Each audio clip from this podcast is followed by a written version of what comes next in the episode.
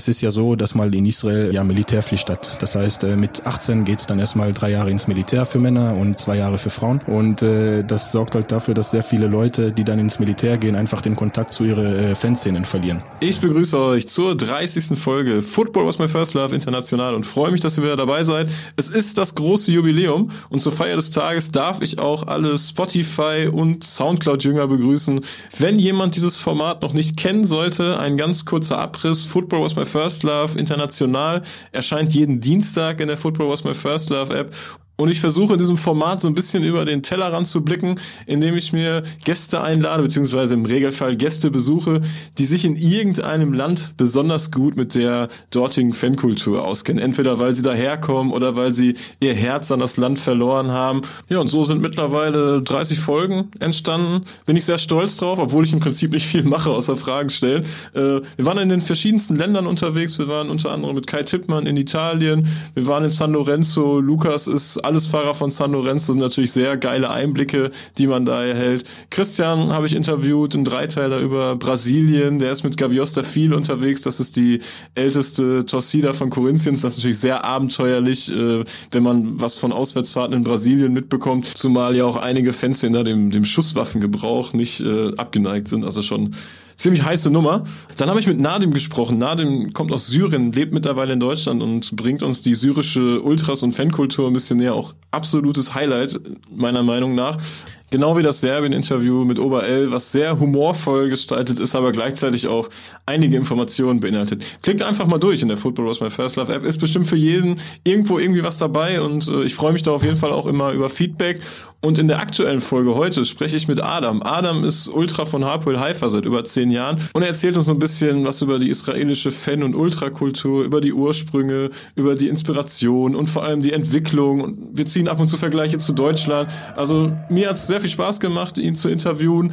Er erzählt im zweiten Teil dann auch über seine eigene Fankarriere, wie er damals in die Szene von Hapoel Haifa gekommen ist und wie sich das Ganze dann weiterentwickelt hat. Er lebt mittlerweile in Deutschland, spricht erstklassiges Deutsch und ich glaube, er hält einige interessante Informationen für uns parat. Ich entlasse euch jetzt auch direkt ins Interview. Ich habe wieder genug gequatscht.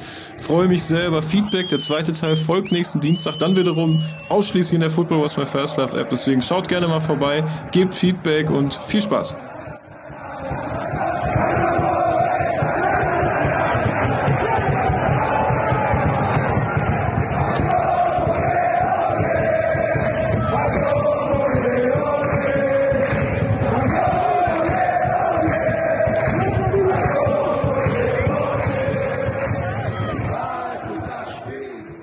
Ja, Adam, ich freue mich, dass das hier heute alles klappt. Ich freue mich, dass du uns jetzt gleich was zur Fußball- und Fankultur in Israel erzählst. Ja, hallo, freut mich hier zu sein und äh, mit euch meine Erfahrungen im israelischen Fußball zu teilen. Ich habe so für mich selbst überlegt, wann habe ich denn zum ersten Mal vom Fußball oder der Fankultur in Israel mitbekommen? Weil es gibt ja Länder, da hat man das relativ früh auf dem Schirm, dann läuft man auch im Spanienurlaub mal mit einem gefälschten Thierry Henry-Trikot rum oder weiß, dass äh, Ronaldo gerade bei Inter spielt bei Israel ist das ja so, da kriegt man nicht so viel von mit. Das lief jetzt auch nicht bei Laola oder so. Und ich glaube, das erste Mal, dass ich mich bewusst mit Israel auseinandergesetzt habe, das war vielleicht so mit 11, 12, als ich gesehen habe, ein Verein aus Haifa oder Tel Aviv spielt in der Champions League, das dann auch schon irgendwann geografisch zuordnen konnte und mich gefragt habe, wieso machen die denn bei einem europäischen Wettbewerb? Wieso nehmen die da teil?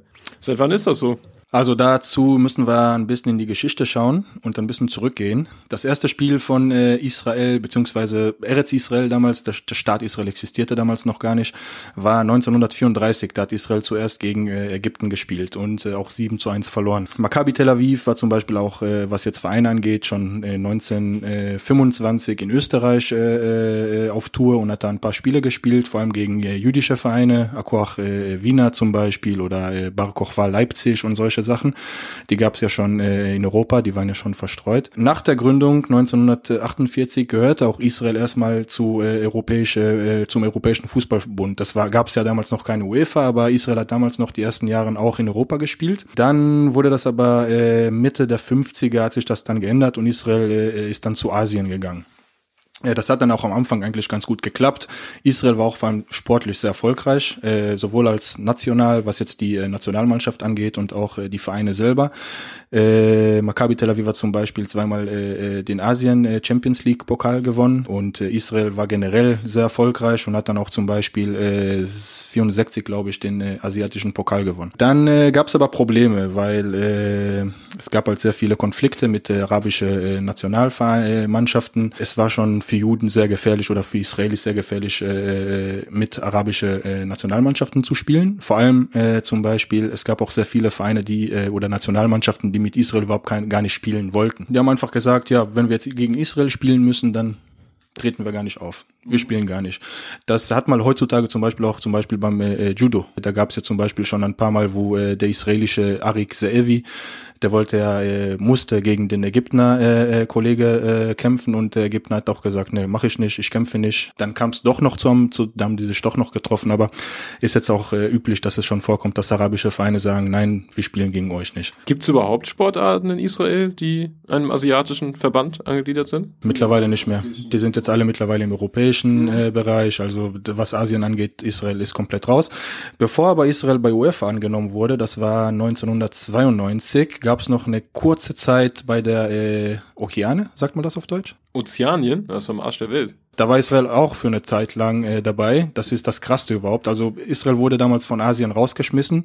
Die asiatische Fußball Federation hat dann Israel gesagt, äh, ja, no go. Äh, durch den Druck von arabischen Vereinen, Nationalmannschaften wurde dann Israel äh, äh, rausgeworfen aus der äh, äh, Vereinigung dort und äh, ja, dann wurde Israel erstmal mit New Zealand und Australien äh, in einen Pott gesetzt und das hat sich dann 92 geändert. Da hat äh, UEFA dann äh, Israel äh, angenommen und seitdem gehört Israel und äh, das komplette Fußball zu, äh, zu europäische ja, okay, das wusste ich gar nicht. Klingt auch ziemlich absurd.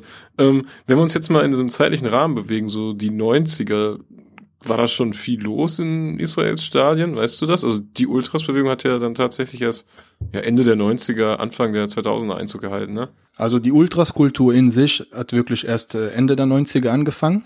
Äh, das stimmt. Äh, es gab aber schon auf jeden Fall Fanszenen in Israel, also Auswärtsfahrten und solche Sachen. Das sind schon Sachen, die schon immer existiert haben. Waren, die Sache ist auch so, dass Israel im Endeffekt ein sehr kleines Land ist dadurch ist es auch eigentlich sehr leicht, jetzt irgendwie äh, auswärts irgendwo hinzufahren. Das ist genauso, wie du jetzt zum Beispiel in Deutschland mal auch Storys hörst von äh, hier mal äh, Schalke gegen Düsseldorf, äh, ich glaube irgendwann mal 30er Jahren, auch mit 40.000 Zuschauer. Ich meine, wenn du jetzt nur eine Stunde fahren musst, dann ist es auch im Endeffekt kein, keine große Herausforderung. Und daher gibt es schon sehr viele Spiele, äh, die du mal jetzt auf Fernseh guckst, die 50er, 60er, 70er Jahren sind, wo auch sehr viele Auswärtsfans dabei waren. Ähm, um das greifbarer zu machen, was ist denn so die weiteste Auswärtsdistanz? So 400 Kilometer den Dreh? Äh, momentan Kiryat Shmona und Beersheba. Das sind ja gute drei Stunden Fahrt mit PKW. Aber Kiryat Shmona hat lange gar nicht in der ersten Liga gespielt. Das ist so ungefähr ein, ja, so ein Plastikverein. Also der wurde von einem Investor gekauft und da wurde sehr viel Geld rein investiert. Und die sind dann irgendwann mal auf die erste Liga angekommen. Bis die aber, glaube ich, 2004 oder 2005 die erste Liga geschafft haben, war der weiteste Auswärtsspiel, glaube ich, nicht mehr als 200 Kilometer. Also das war damals noch sehr wenig. Äh, klar, es gibt noch Mannschaften, Basketball zum Beispiel, da ist es ein bisschen krasser, weil Elat hat zum Beispiel, die südliche Stadt in Israel hat zum Beispiel äh, eine Basketballmannschaft. Das ist an der Grenze zu Jordanien, ne? Flughafen, der mittlerweile auch von Ryanair angesteuert wird. Ganz südlich, genau. Und es gibt zum Beispiel die nördlichste äh, Mannschaft, äh, Basketballmannschaft spielt in Naharia. Da muss man zum Beispiel schon fliegen. Das ist, wenn du jetzt mit dem Bus fährst, sind das gute fünf, fünf, fünfeinhalb Stunden bis du dann äh, ankommst und da wird dann zum Beispiel, bei solche Spiele wird schon zum Beispiel geflogen. Nochmal zum Thema, was so in Israel äh, Anfang der 90er los war. Also um das genauer zu erklären, muss man auch ein bisschen so äh, über die Jugend in Israel erzählen, also die Jugendzeit. Äh, es ist ja so, dass mal in Israel ja Militärpflicht hat. Das heißt, äh, mit 18 geht's dann erstmal drei Jahre ins Militär für Männer und zwei Jahre für Frauen. Und äh, das ist auch so eine Sache, die äh, die israelische Fankultur sehr, äh, ja, wenn man so sagen, sehr stört. Weil es gibt dann auch sehr viele Leute, die dann nach dem Militär einfach den Kontakt zu ihre Ultrasgruppen verlieren oder zu Fanszene generell. Und äh, ja, wenn du zum Beispiel auch äh, in die äh, Boden, Bodentruppen warst oder Kämpfer warst oder sowas in die Art und Weise, dann kommst du auch gar nicht nach Hause, einmal im Monat vielleicht oder einmal in drei Wochen. Und dann, äh, wenn du dann für ein Wochenende zu Hause bist, geht's dann auch nicht immer ins, äh, ins Stadion. Dann bleibst du halt zu Hause und bist mit deiner Familie, mit deinen Kumpels, gehst dann ein bisschen aus, sauft ein bisschen und ja, dann geht's dann Tag später wieder in die Kaserne. Mhm. Und äh, das sorgt halt dafür, dass sehr viele Leute, die dann ins Militär gehen, einfach den Kontakt zu ihren äh, Fanszenen verlieren. Nach dem Militär äh, die ganze Geschichte mit dem Reisen. Israel ist ein, äh, ein Land, wo die jungen Leute äh, sehr äh, ja, sehr begeistert sind, wenn die jetzt reisen dürfen. Das heißt, nach dem Militär gibt's jetzt erstmal immer den großen äh, Nachtdienstreise äh, sozusagen. Mhm. Und dann geht's erstmal äh, entweder nach Südamerika oder nach Indien, äh, so für fünf, sechs, sieben Monate, also richtig lange Reisen. Und äh, das hat zum Beispiel auch die israelische Fankultur sehr geprägt. Äh, die ganze Israelis, die in äh, Südamerika mal unterwegs waren. Da sieht man auch sehr viele äh, Spiele, vor allem in Buenos Aires, die ganze Derbys, äh, River Plate, äh, Boca und solche Sachen. Da kam zum Beispiel 96 äh, Ultras Maccabi. Das war eigentlich die erste organisierte Fangruppe in Israel. Die nennen sich zwar Ultras Maccabi, aber Ultras waren die jetzt nicht so gerade. Das waren eher solche, so ein Mob, was äh, aus äh, Süd, äh, äh, Amerika ein paar äh, Gesange mitgebracht hat. Da hat zum Beispiel Maccabi Tel Aviv damals mit äh, Dale Dale Boca angefangen, nur Dale Dale O, Dale ya Maccabi zum Beispiel. Das war damals der erste Fangesang, den ich so in Erinnerung habe. Äh, aber die waren jetzt, wie, wie gesagt, keine richtige Ultras. Haben sich zwar so genannt, aber waren keine. Gibt es in Israel eine Diskussion darum, wer die erste Ultras-Gruppe war? Oder steht das fest, dass Ultras Apoel so in der Form die ersten waren? Äh, nö, nicht so ganz. Also ich glaube, die meisten wissen schon, dass es Ultras äh, Apoel waren, 99. Äh, also das waren noch eigentlich die zwei Vereine, die am meisten Euro, äh, in Europa unterwegs waren und da davon kam dann auch die Kultur, die Ultras-Kultur nach Israel. Äh, Ultras Maccabi waren zwar die ersten die, also die, die erste Fangruppe, die waren eher kritisch unterwegs. Das heißt, die haben sehr viel gegen den Verein unternommen. Äh, das waren Zeiten bei Maccabi Tel Aviv, wo der Verein wirklich sportlich äh, im Untergrund war. Die äh, haben sehr schlecht gespielt und Maccabi ist im Endeffekt, Maccabi Tel Aviv ist der erfolgreichste Club in Israel. Und äh, die haben halt sehr viel gegen äh, Luni Erzikowitz, das war der damalige Besitzer äh, von, von Maccabi Tel Aviv. Und die haben gegen ihn halt äh, protestiert. Dadurch entstand eigentlich Ultras Maccabi, um gegen die Vereinsführung zu demonstrieren. Danach kam wirklich Ultras Apoel 99 und äh, der 12 Player, der der 12. Spieler von äh, Maccabi Tel Aviv in 2000. Aber das war so, so mehr oder weniger der Anfang der, der Fanszene in Israel. Waren das auch die Szenen, die damals so die Pioniere waren, was so große Auswärtsfahrerzahlen anging? Oder gab es da noch andere Szenen, wo man gesagt hat, boah, die sind aber gut unterwegs? Apol Tel Aviv und Maccabi Tel Aviv, Maccabi Haifa waren auch immer schon immer äh, sehr oft äh, und sehr mit sehr viele und, äh, auswärts unterwegs. Und äh, Beitar Beitar Jerusalem auch, also das war schon immer so. Beitar Jerusalem, die waren immer sehr viel auswärts unterwegs. Das liegt aber auch daran, dass Beitar äh, sehr viele Fans hat, äh, äh, was Israel angeht, beziehungsweise wo die halt verteilt sind. Beitar hat zum Beispiel äh, in manchen Heimspiele weniger Fans als auswärts das ist witzig. Also die, man, das ist ungefähr wie jedes Aus, Auswärtsspiel fast wie in Berlin, so für, für Dortmund, Schalke und Bayern mhm. ungefähr. Also da sind immer sehr viele dabei, die können plötzlich in so einem Auswärtsspiel 10.000 Mann organisieren. Das ist schon auf jeden Fall so eine, bei Betar schon so, so eine besondere Sache. Weil der Verein so erfolgreich war oder weil sich die Menschen mit der Ideologie der Fanszene identifizieren oder warum ist das so? Also eher die Ideologie, Ideologie der, der Fanszene, genau. Also Betar ist auch generell ein Traditionsverein in Israel, die existieren schon sehr lange und das war immer auch schon so, so ein Verein von den Leuten, die unterdrückt wurden, die damals nach Israel gekommen sind aus äh, äh, Nordafrika und äh, in Israel nicht so richtig äh, von den weißen Juden anerkannt wurden. Die sind dann immer zu Beitar gegangen. Beitar war halt der, der, die erste Adresse für diese Leute und dadurch ist es halt so äh, entstanden, dass Beitar auch heute sehr viele äh, nordafrikanische jüdisch, jüdische Fans haben. Also weniger äh, Ashkenazim sozusagen. Ashkenazim sind da die Juden, die aus Europa gekommen sind äh, damals äh, äh nach Israel und Sfaradim sind die äh, nordafrikanische Juden, die damals nach Israel angewandert sind. Und äh, Beitar ist zum Beispiel eher für die Sfaradim bekannt, für die Sfaradim-Fans. Ich merke schon, hier lernt man noch richtig was. Wenn mich jetzt jemand fragen würde, was ich mit israelischer Fankultur in Verbindung bringen würde, dann wäre das unter anderem auch die Reisefreudigkeit. Also gerade bei internationalen Spielen, Europapokal, staune ich doch schon manchmal, wie viele Leute da mitreisen in, in Relation zur Landesgröße. Also Europa ist generell auch sehr attraktiv, was äh, Reisen angeht. Also es gibt zum Beispiel sehr viele Israelis, die generell ihren äh, Wochenende-Trip nach Europa machen, weil es einfach günstiger ist, dorthin zu fliegen, als in Israel jetzt äh, Urlaub zu machen. Das kommt auch noch dazu. Wenn du zum Beispiel als Israeli nach Elat fliegen äh, möchtest oder fahren möchtest und dort ein Wochenende verbringen möchtest, wärst du locker 1000, 1500 Euro los. Und äh, in manchen Fällen ist es einfach günstiger, für 300 Euro irgendwo hinzufliegen, nochmal für 100 Euro irgendwie ein Hostel zu nehmen oder ein Hotel und äh, noch 200, 300 Euro für, für ein paar äh, Ausgaben, äh, Essen, ein paar Einkaufen äh, tätigen und ja, und da bist du schon dabei. Und äh, immer wenn es äh, eine Fußballgelegenheit gibt, irgendwo hinzufliegen, dann sind die Israelis auf jeden Fall dabei. Äh, es ist auch so, dass äh, eine, also es sind auch sehr viele Kulturen aus verschiedenen Ländern. Das heißt, äh, es gibt sehr viele Heimvereine, wenn man es mal so sagen.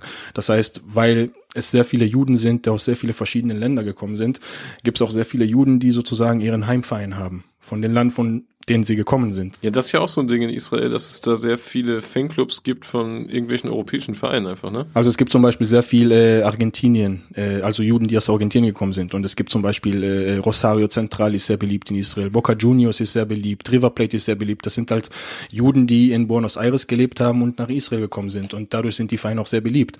Boca Juniors hat zum Beispiel 2006 gegen Maccabi Tel Aviv gespielt. Das war eine, äh, der 100 äh, Jubiläumsspiel von Maccabi Tel Aviv. Und äh, da waren zum Beispiel auch sehr viele Bocker-Fans dabei, die gar nicht aus Argentinien gekommen sind, die sind einfach aus Israel gekommen, weil die Bocker-Fans sind.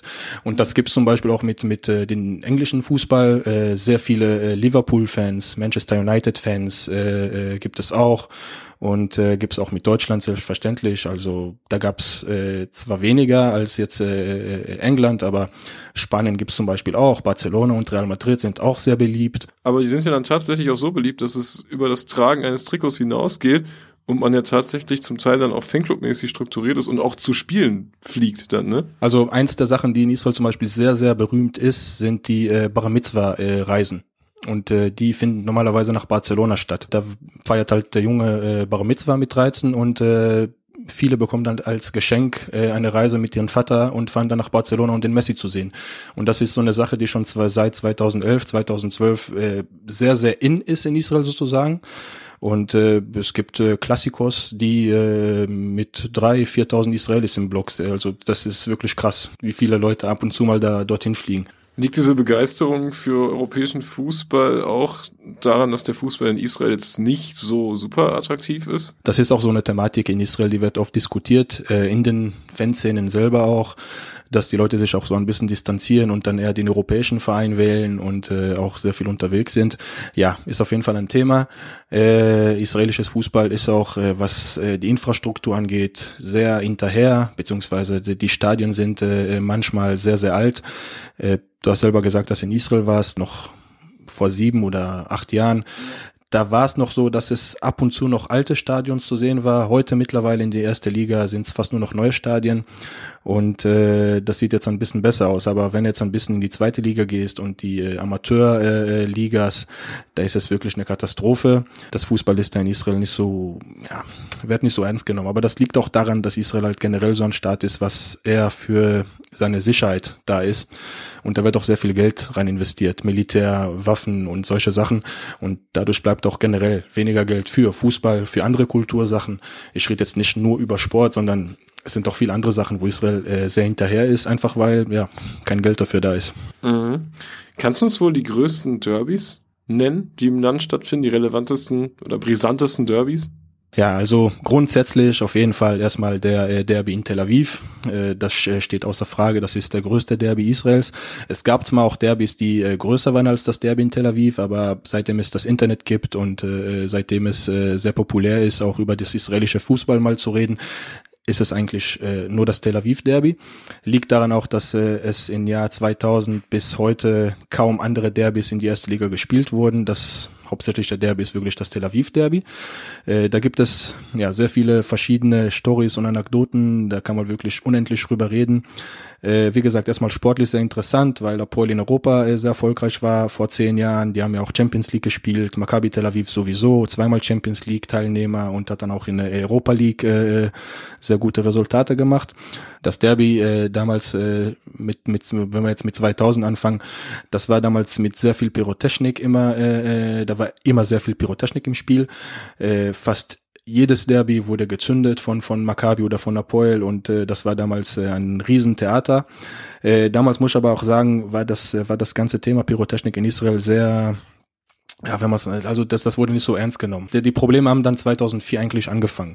Da gab es einen Fall, da hat eins von von den Ultras von Apoel Tel Aviv so, so, eine, so ein Bangalo geschmissen, einfach von außerhalb des Stadions ins Stadion rein. Ja, ist dann im Block gelandet und auf dem Kopf von einem äh, arabischen Fan von Apoel Tel Aviv. Adam Shabita heißt er und das ist ein sehr berühmtes Fall in Israel, 2004. Der wurde dadurch taub und äh, es gab ein Riesentheater damals. Äh, das war auch eins der äh, äh, ja, Vorsänger von Ultras Apoel damals, der sogar diesen Bangalo geschmissen hat. Und da gab es ein Riesentheater. Äh, damals hat die Polizei halt äh, ja, Krieg, die Pyrotechnik sozusagen. Und dann hat's angefangen. Da hat dann da wurde alles ein bisschen komplizierter, was äh, Pyrotechnik angeht, generell auch äh, die ganze, äh, äh, die, also wie, wie man jetzt mit Fußballfans generell umgeht. Das hat sich damals, äh, das hat komplett die Wende gemacht, 2004, wo das damals mit diesem Adam Shabita passiert ist. Äh, noch so ein paar interessante Sachen, die schon im Derby von Tel Aviv passiert sind, äh, war zum Beispiel 2007. Da gab es den Fall mit äh, Kobi Musa, das ist ein äh, Fußballspieler von Maccabi Tel Aviv. Das ist zum Beispiel in Deutschland äh, weniger äh, äh, ver verbreitet.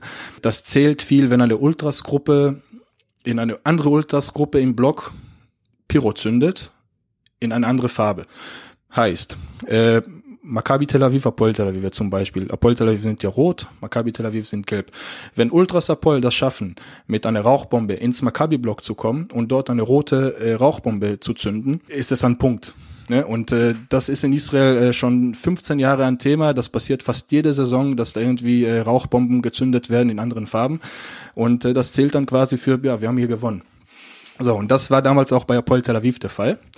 2007, da ist dann ein Fan von Apoel Tel Aviv äh, ins Rasen mit einer Rauchbombe, ist dann zum Maccabi-Block äh, gerannt, wirklich 120 Meter über den Platz, hat dann die Rauchbombe gezündet, ins Block geschmissen von Maccabi Tel Aviv, eine rote Rauchbombe und wollte dann zurück zum Apoel-Block. Spieler von Maccabi Tel Aviv, der Kobi Musa, der hat das aber nicht so gut gefunden und ist dann einfach hinterher und hat wirklich in so einen Karate-Kick einfach den Fan umgehauen und das alles live im Fernsehen. Also das war damals eine Riesensache. Äh, der Spieler wurde auch selbstverständlich suspendiert und das gab es ein Riesentheater um diese Geschichte. Das war eine Anekdote, die äh, äh, wert war, rüber zu erzählen. 2003 war auch noch so eine komische Sache. Das war aber schon in Europa zum Beispiel auch schon äh, bekannt. Äh, ne, sorry, das war 2014 sogar mit äh, Fuad. Das ist auch ein bekannter Fan von Apoel Tel Aviv. In Israel sehr bekannter Name auch Fuad. Und äh, 2013 hat dann der größte Star von Apoel Tel Aviv, oder 2012 war das sogar, Eran Zehavi, äh, ist dann von Apoel zu Maccabi gewechselt. Und da gab es auch einen Riesentheater deswegen. Also Apoel Tel Aviv hat sich dann riesig, äh, also da gab es Riesenärger mit Eran Zehavi. Und das war, glaube ich, das erste oder das zweite Derby, wo er vor Maccabi gespielt hat. Und Eran Zehavi ist ja dieser Spieler, der immer die Tore feiert, in denen er äh, mit seinen Händen zu, zu jeglicher Richtung, äh, Richtung schießt. Und äh, dann ist der Fuad einfach aus den Apoel-Block runtergegangen und hat dann einfach den Eran Savi äh, attackiert. Auf dem Spielfeld. Ist einfach losgerannt äh, auf Eran Savi und hat dem einfach angefangen zu verprügeln. Auf dem Spielfeld. Auch alles live auf Fernseher, zeige ich dir gleich. Und äh, ja, da sind dann auch ein paar Spieler von Maccabi Tel Aviv direkt reingerasen und äh, da gab es dann auch ein Riesentheater. Der Fuad wurde dann auch, hat dann auch äh, drei Jahre, glaube ich, Stadionverbot bekommen deswegen und also das war auch, äh, das sind halt Sachen, die im äh, Tel Aviv Derby öfters mal passieren können. Ach, Stadionverbot ist auch ein Thema in Israel? Das kommt jetzt äh, mittlerweile auch öfters schon vor. Ganz, ganz am Anfang war das jetzt nicht so. Wie gesagt, das hat lange gedauert, bis es jetzt dazu gekommen ist, dass es jetzt Stadionverbote gibt, wo es ja zum Beispiel für drei oder für vier Jahre jetzt kein Stadionbesuch mehr zu, zulässig ist, aber ist auf jeden Fall jetzt sozusagen Realität in Israel. Passiert auch öfters und die Polizei macht das auch also benimmt sich auch sehr, sehr, sehr oft daneben. Ist das ein probates Mittel? Wird das häufig eingesetzt? Gibt es auch sowas wie eine Sektion Stadionverbot?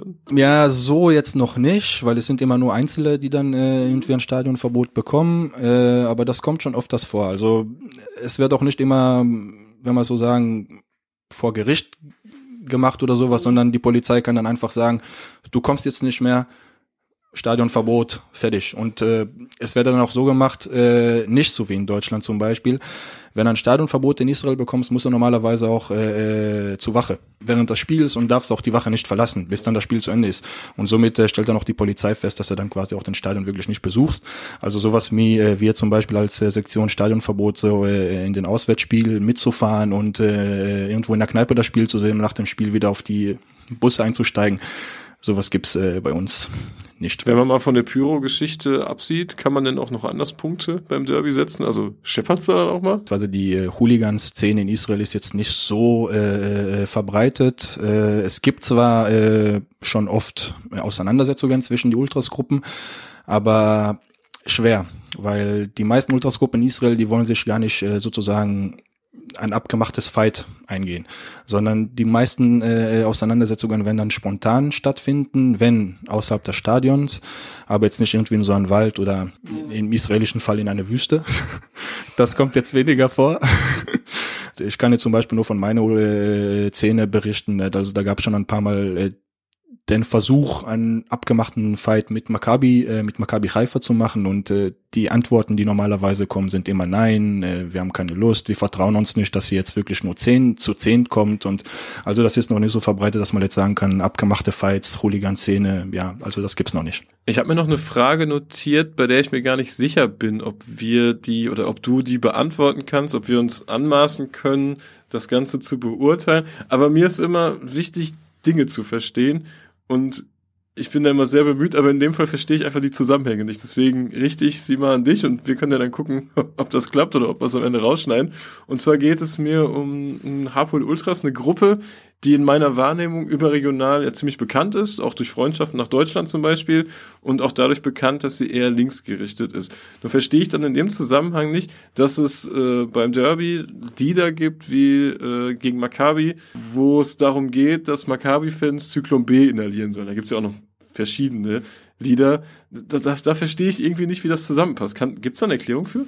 Ja, also Fangesänge generell mit äh, Shoah oder mit Holocaust-Kontext sind in Israel sehr üblich. Das kommt jetzt nicht nur von Seiten von Apoel Tel Aviv, sondern mein Feind singt das zum Beispiel auch ab und zu über den äh, äh über den äh, äh, Investor von Maccabi Haifa, Jakov Schachar, das wird auch oft gesungen. Andere Vereine nutzen das auch.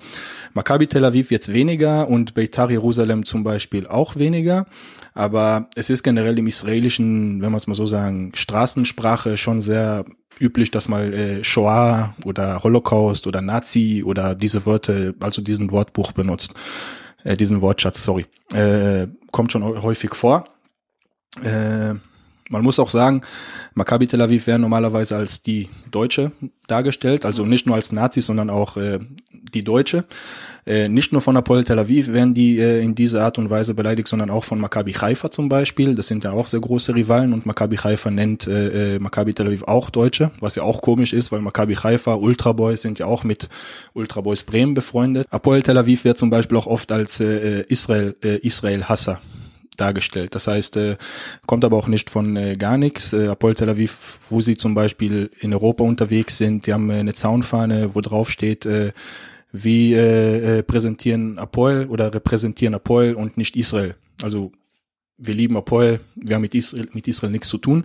Und das kommt auch in Israel in sehr vielen äh, äh Fanszenen nicht so gut an. Und deswegen wird auch Apoel Tel Aviv eher als äh, die linke Israel-Hasser dargestellt oder äh, Araber, Araber, äh,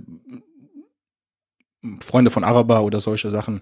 Und äh, da wird Ultrasapol zum Beispiel sehr kritisch gesehen. Äh, Maccabi Haifa wird zum Beispiel oft als Hamas oder als Araber beleidigt, weil die grün sind. Äh, wir singen zum Beispiel für Maccabi Haifa, Pol Haifa. Wir singen auf Maccabi Haifa, äh, grün ist die Farbe des Hamas, die Araber stirbt. Sowas in die Art und Weise. Also das sind Sachen, die schon sehr oft im Gebrauch genommen werden. Also solche äh, Schimpfworte und äh, da, da, da ist äh, politically korrekt sozusagen, ist äh, außer, außerhalb des Spiels. Das, mhm. das wird nicht äh, betrachtet. Beta sind als Faschos immer äh, dargestellt, beziehungsweise die äh, extreme Rechte, aber auch oft als Petzer, weil La Familia eins der Zaun Sänger von denen, beziehungsweise äh, ja, bei Kapos hat mit die Polizei mal zusammengearbeitet und äh, da hat er auch auf ein paar Kollegen von ihm gepetzt und dadurch kam auch äh, eine riesen, äh, eine riesen Razzia von der Polizei, die dann auch ungefähr 25 oder 30 äh, La Familia-Mitglieder äh, äh, in die Wache mitgenommen hat und äh, da gab es dann auch ein riesen, eine riesen Diskussion in Israel und seitdem wird auch Beitar in Israel als äh, ja die Pezza-Gruppe ah, okay. dargestellt. Das kommt auch sehr oft vor. Ja, ich glaube über die Fanszene von Beitar Jerusalem gibt es sogar eine Netflix-Doku, ne? Die haben ein paar Sektionen in der Gruppe drin. Es gibt zum Beispiel äh, Jerusalem äh, Casual. Das sind dann eher, die sind dann eher, also nicht so rechts, rechtsextrem, wie es hier so dargestellt wird. Und es gibt, äh, es gibt die Tradition Keepers. Das ist dann eher so die Huls-Gruppe von, von La Familia. Also Sektion Huls sozusagen. Und die sind zum Beispiel sehr extrem. Äh, Tradition Keepers zum Beispiel, die haben dann auch äh, mittlerweile eine Freundschaft mit äh, Krakowia. Mit denen sind die mittlerweile befreundet. Es gibt zum Beispiel auch einen äh, Hooligan aus Polen, der ein äh, Tattoo von Beitar mittlerweile gemacht hat. Okay, bevor wir zur nächsten Frage gehen, also das mit dem Lied war auch korrekt dargestellt, ne? Nicht, dass ich da irgendwas äh, nicht richtig verstanden habe und irgendwas Falsches erzähle. Es gibt nicht nur das mit dem Zyklon B, was du äh, vorher äh, äh, erwähnt hast, sondern es gibt den Lied von Apollo Tel Aviv, Rot Olein Bloomfield, nennt sich das. Und das Lied haben sie schon, das, das, das Lied existiert vielleicht schon 15 oder 16 Jahren, also schon sehr lange. Und da singen, die, äh, singen zum Beispiel Apollo Tel Aviv, äh, wir singen, dass Maccabi Nazis sind, äh, Huren und Schlampen, euch wünsche ich den Tod, verbrennt äh, während ihr äh, lebt. Gate äh, 11 ist ein Ghetto. Das wird so zum Beispiel so gesungen. Maccabi Tel Aviv bleibt aber in diesem Fall auch nicht äh, still oder leise und äh, die haben einen Kontrasong, so nennt sich das auch von äh, ihrer Seite, existiert auch schon gute 15 Jahre. Und äh, da wird zum Beispiel klipp und klar gesagt, ihr singt über die Shoah, schämt ihr, äh, ihr euch nicht, wartet auf die Rache, die von äh, Gott kommen wird. Apoel haben mich äh, Nazi genannt, aber äh, auf den Davidstern, den ich auf meine Brust habe, äh, bin ich stolz. Ich hasse äh, für immer Apoel und ich liebe Israel. Also diese Krisenregion Israel, nenne ich es jetzt einfach mal, spiegelt sich auch auf jeden Fall auf der Tribüne in irgendeiner Form wieder. Es geht ja viel um diese Glaubens- und Politikgeschichten, ne? Wir wollten ja auch über das, äh, das Derby von Haifa sprechen, später aber noch generell, ob es noch andere Konfliktspiele gibt mit, mit äh, politische äh, Weltanschauungen. Und ja, ist auf jeden Fall. Also erstmal Apoel Tel Aviv, Beitar Jerusalem, so oder so. Das ist ein riesenpolitisches Spiel in Israel. Also die Faschisten gegen äh, die äh, ja, linken äh, Sozialisten sozusagen. Äh, Apoel Tel Aviv hat auch ein äh, äh, Lied auch darüber und äh, Beitar wird auch als faschistisch äh, klipp und klar dargestellt. Und Apoel Tel Aviv wird auch immer da beleidigt. Äh, und dazu kommen auch noch immer die Spiele äh, gegen äh, Bnei Sachnin, die arabische Mannschaft, die äh, im israelischen äh, Fußball spielt, beziehungsweise in die erste Liga es gibt noch andere arabische Vereine. Äh, aber immer wenn Bnei Sachnin gegen Maccabi Tel Aviv oder gegen Beitar Jerusalem spielt, ist das auch ein riesen äh, Thema, ein riesen politischen Thema. Äh, es gibt zum Beispiel Konfliktspiele aufgrund äh, regionaler Nähe, sondern einfach äh, Nö, das gibt's auch. Das gibt's auch. Aber das ist ja ungefähr genauso wie äh, Dresden gegen St. Pauli in diesem Fall oder sowas in der Art und Weise.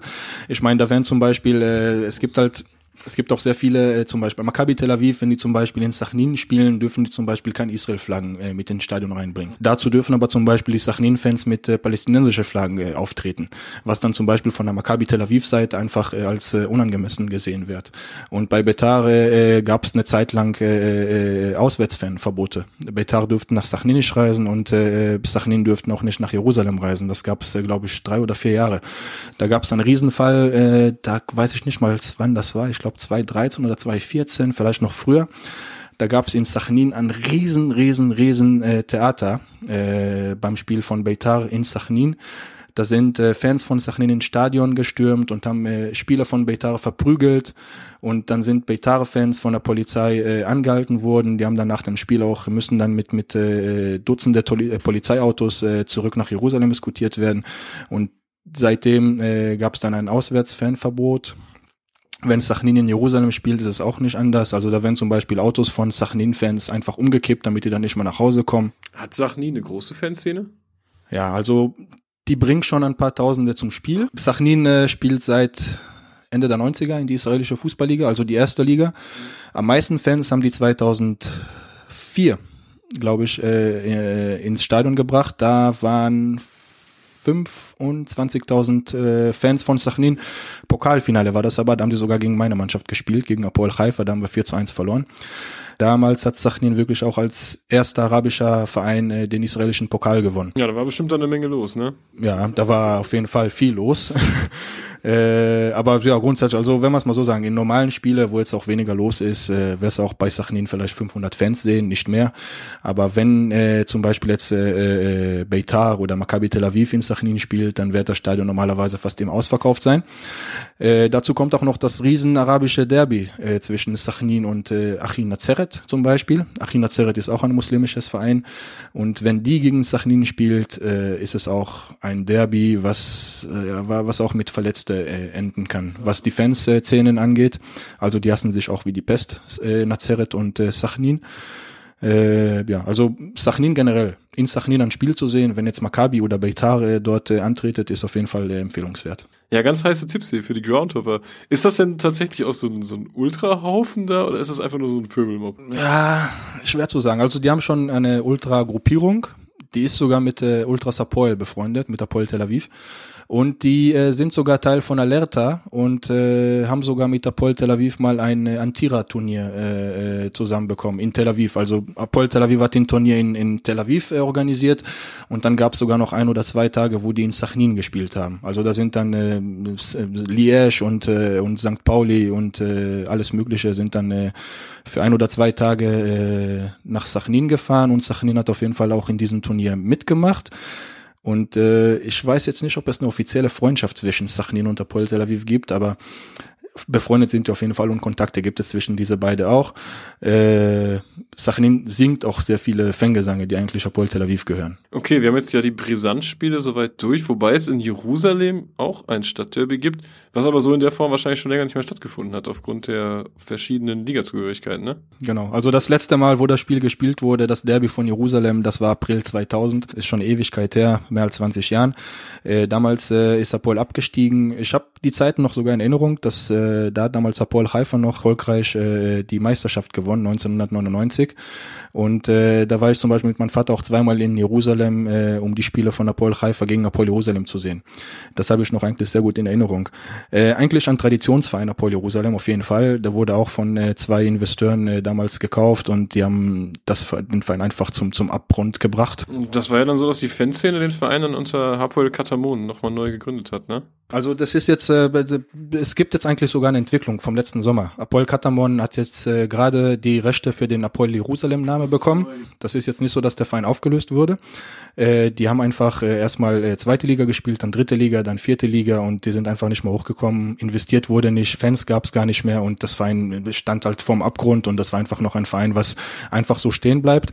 Apoel Katamon hat dann in diese Zeit einfach als Fanverein äh, eine Riesenarbeit geleistet, äh, sowohl als auch sportlich, auch äh, äh, was äh, Struktur angeht, äh, mit mit äh, die ganze Gemeinschaft in Jerusalem. Die haben zum Beispiel diese äh, Nachbarschaftsliga äh, gegründet, wo auch Araber und Juden zusammenspielen, äh, Kinder und äh, haben halt auch äh, sehr viel gemacht, sehr viel Fans gewonnen, dadurch auch äh, sehr viele Vereinsmitglieder, die äh, Apoel Katamon jetzt hat. Aber die haben damals auch, die haben eigentlich, äh, haben die mit einem anderen Verein angefangen und die hießen ganz am Anfang Mevaseret Zion Katamon. Mevaseret war auch damals eine, äh, ein, ein Verein, was auch äh, von der Nähe von Jerusalem kam. Äh, aber die sind dann getrennte Wege gegangen nach zwei oder drei Saisons und dann kam nur noch Apoel Jerusalem Katamon und die haben dann damals auch wieder in die letzte Liga angefangen. Das heißt, die waren schon, sind schon weitergekommen und sind dann wieder ganz von unten angefangen. Und wie gesagt, im letzten Sommer hat dann Apoel Katamon äh, äh, nach Abstimmung von Vereinsmitgliedern äh, die Namenrechte für Apoel Jerusalem bekommen und Apoel Jerusalem wurde dann quasi komplett abgeschafft oder beide Vereine wurden jetzt eins. Und jetzt ist es wieder Apoel Jerusalem. Das heißt, Apoel Katamon existiert im Endeffekt nicht mehr. Das ist jetzt wieder Apoel Jerusalem, wie es damals war. Spielen zweite Liga. Es kann sehr gut sein, dass diese Mannschaft äh, in die nächsten Jahre wieder aufsteigt und dann wird es wieder eine Jerusalem-Derby geben. Wobei wenn jetzt die sportliche Situation von Beitare verfolgst, äh, ja, so oder so, äh, für, zu Apoel äh, Jerusalem oder Apoel Katamon, äh, 2007 wurde dann die Brigada Malcha von Apoel Jerusalem gegründet, die Ultras von denen, oder ich glaube, das war sogar 2006, Katamon wurde 2007 gegründet. Ja, genau, das ist die richtige Reihenfolge. Äh, Brigada Malcha nennt sich die Ultrasgruppe von Apoel Jerusalem. Äh, Malcha ist der Stadtteil, äh, wo der, äh, wo die Basketballhalle äh, äh steht und wo der äh, Teddy Stadium steht. Daher auch Brigada Malcha äh, auf den Namen vom Stadtteil. Antifaschistisch auf jeden Fall. Äh, haben auch eine Freundschaft äh, in Deutschland mit äh, Infamous Youth von von Werder Bremen. Die Kontakte gab es schon sehr lange.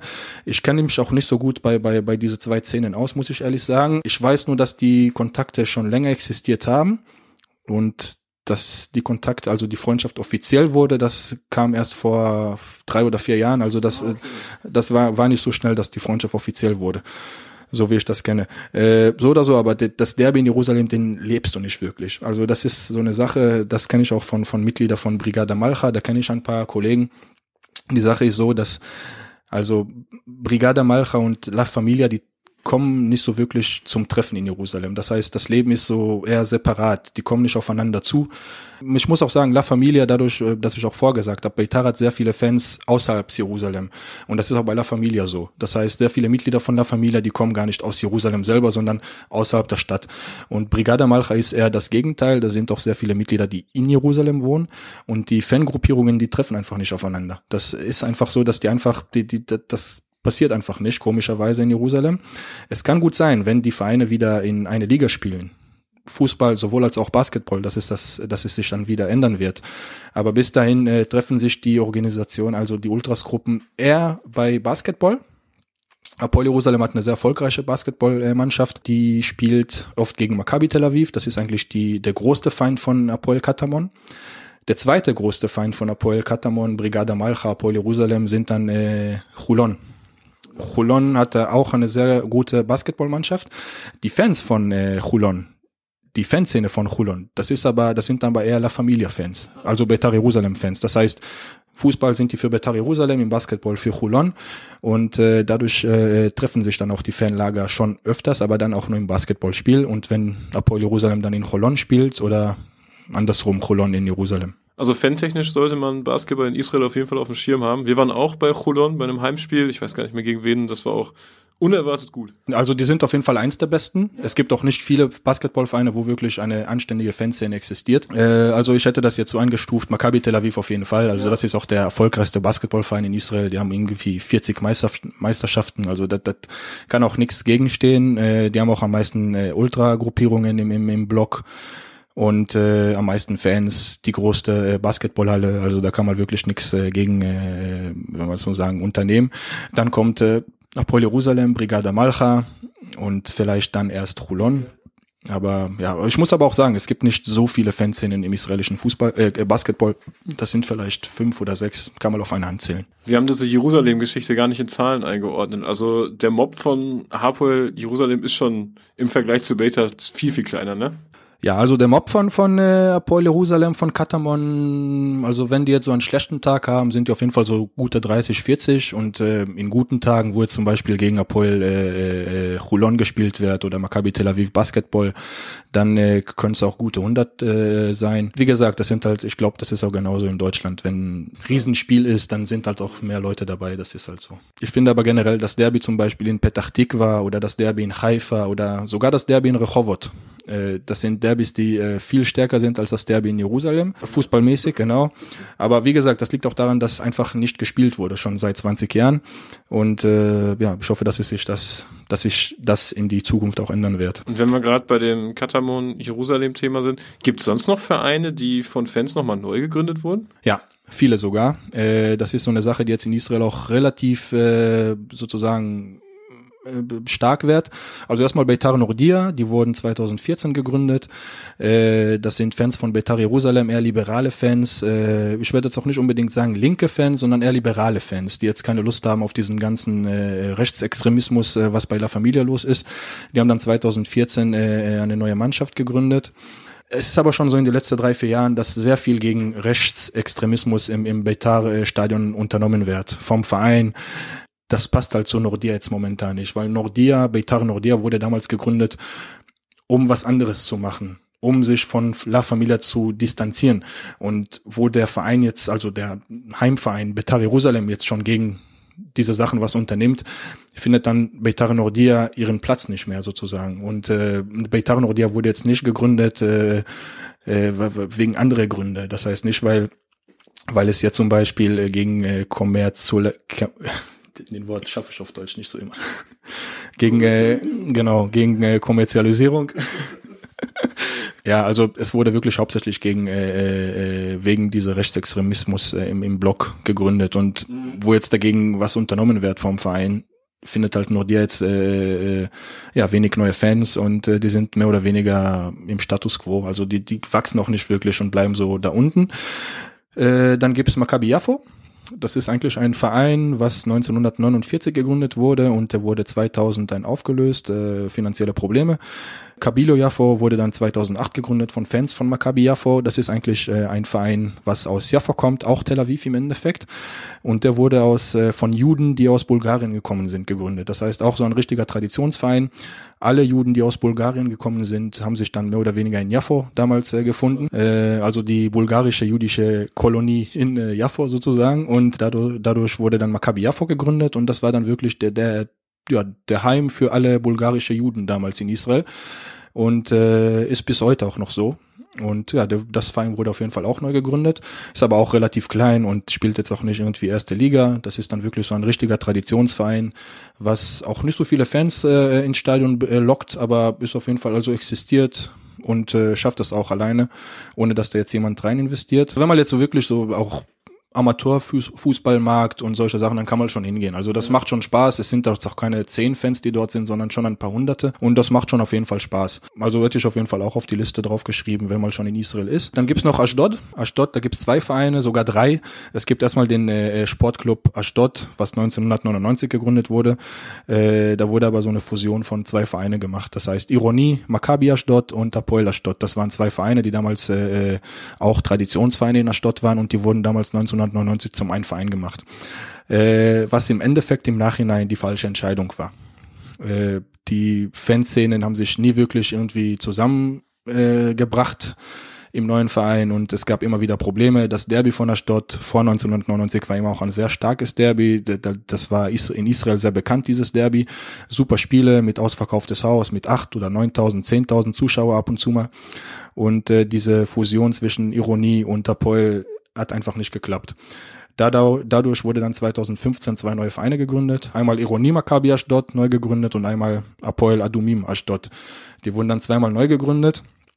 Äh, und die existieren selbstverständlich auch noch bis heute. Derbys gab es auch schon, die wurden auch neu gespielt und die haben auch sogar damals in die fünfte Liga auch sechs oder siebentausend äh, Fans sind dann ins Stadion gekommen. Und Sportclub Ashdod was immer noch in die erste Liga spielt, da wirst du heutzutage vielleicht 200 oder 300 Leute im Stadion sehen. Das, äh, ja, das zu Astot. Dann gab es auch noch ja die Mannschaft, die wir selber gegründet haben, 2014. Äh, Apoel Haifa, die Fanszene von Apoel Haifa, da war die Rede schon lange von, an, eine äh, Fan, ein Fanverein oder eine Fanmannschaft zu gründen und dann kam es auch 2014 dazu, dann haben wir eine äh, Mannschaft gegründet, die nennt sich Apoel Robby Shapira Haifa. Die Idee war damals dahinter äh, von unseren äh, Matzen äh, damals äh, ein bisschen, ja, wenn man es mal so sagen, äh, ein bisschen Distanz zu, zu nehmen. Wir haben auch, äh, wir waren auch schon immer sehr kritisch gegenüber unseren äh, Investor. Joachim Katz heißt er, ein äh, Jude aus Amerika, der eigentlich auch der zweitreichste Investor ist im israelischen Fußball, aber auch der geizigste. Also er investiert nix und vor allem ist auch sehr altmodisch, was das Ganze angeht. Das heißt, nix mit äh, mit, äh, wenn man es mal so sagen, moderne Ideen. Ich werde jetzt nicht modernen Fußball sagen, sondern moderne Ideen. Er lässt zum Beispiel die Spieler nicht mal äh, duschen nach dem Training. Äh, es gibt sehr viele Probleme mit mit mit Strom und der Trainingsgelände sieht so aus, als ob der 30 Jahre gar nicht berührt wurde. Und also das, das der hat uns 2004 übernommen und es gab immer Probleme mit ihm. Und 2014 haben wir mal den Hals dick gehabt und haben wir einen Fanverein gegründet. Der existiert bis heute noch, aber die Fanszene hat den Verein verlassen. Äh, das lag an zwei großen Gründen. Einmal 2017, da haben wir den Pokal gewonnen. Das war sportlich eine sehr starke Saison von uns und dann haben sehr viele äh, ja ihre Werte vergessen. Aber der Pokalsieg ist natürlich auch ein krasser Erfolg für einen Verein wie Apol Haifa, ne? Die äh, erste Triumph seit äh, 18 Jahren war das damals und da sind halt sehr viele auch zurück zu zu zum zu Apol Haifa gegangen Äh, ja, und zweitens, es gab auch äh, in den Vereinen sehr viele Probleme. Das heißt, äh, das sind das ist jetzt eine Insider-Information sozusagen. Also es ist nicht so leicht, einen Verein zu führen, der von Fans, äh, äh, ja, wenn man es mal so sagen, von von Fans gemanagt wird. Das ist äh, nicht so, wie wie es sich anhört.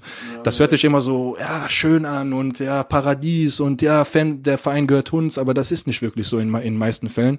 Es gab dann sehr viele Konflikte sehr viele Fehler, vor allem was buchhaltig äh, angeht. Es gab zum Beispiel den äh, äh, Manager von uns, das war ein Fan, ein sehr bekannter, und hat einfach die Spieler zum Beispiel, hat ihnen ein Gehalt versprochen und hat ihnen Netto versprochen und hat dann vergessen, dass es noch Gehaltskosten gibt für den Arbeitgeber.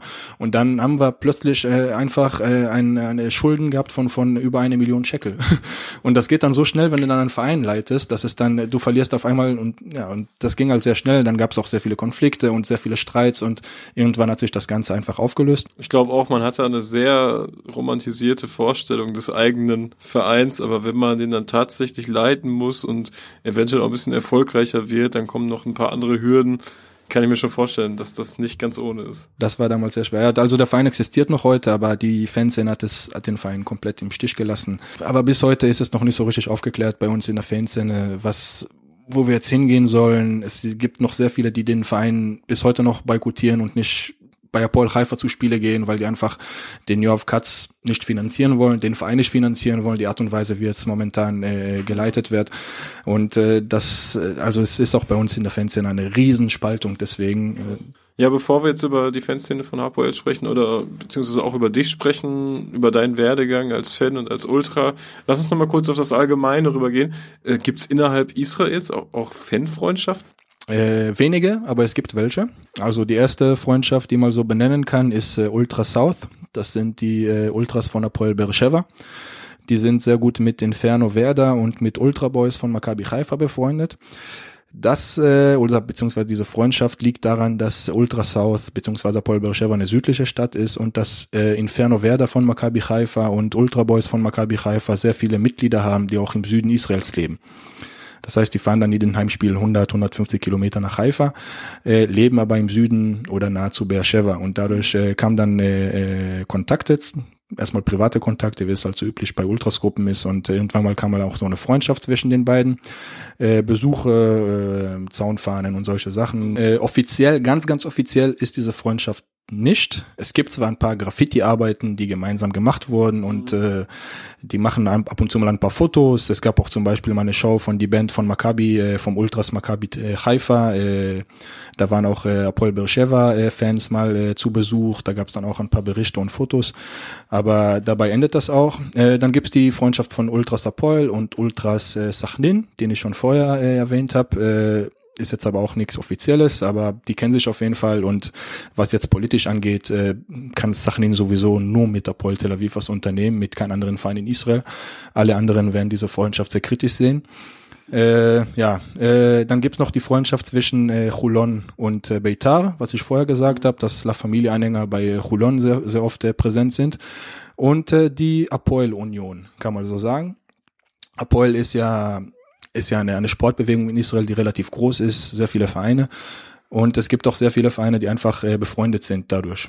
Äh, manche Freundschaften sind stärker, manche ein bisschen äh, weniger, aber Apoel Haifa, zum Beispiel mein Verein, wir haben äh, einzelne Kontakte zu äh, Katamon, zu Apoel Jerusalem und äh, sehr viele Kontakte zum Beispiel zu äh, der Blue Frontier von Apoel Petach Tikva. Und dann gab es auch mal Freundschaften mit, äh, mit Apoel Ramat Gan. Äh, und das ist halt so eine Apoel-Union. Das heißt, Brigada Malcha ist zum Beispiel auch mit Apoel Petach Tikva gut gefreundet und es gibt sehr viele Apoel-Vereine, die sich untereinander so gut finden und da wird auch oft geholfen und äh, also ist auch nichts Offizielles, aber die sympathisieren sich, wenn man es mal so sagen. Die Apoel-Vereine, ausgeschlossen aus dieser Apoel-Union ist Apoel Tel Aviv, selbstverständlich.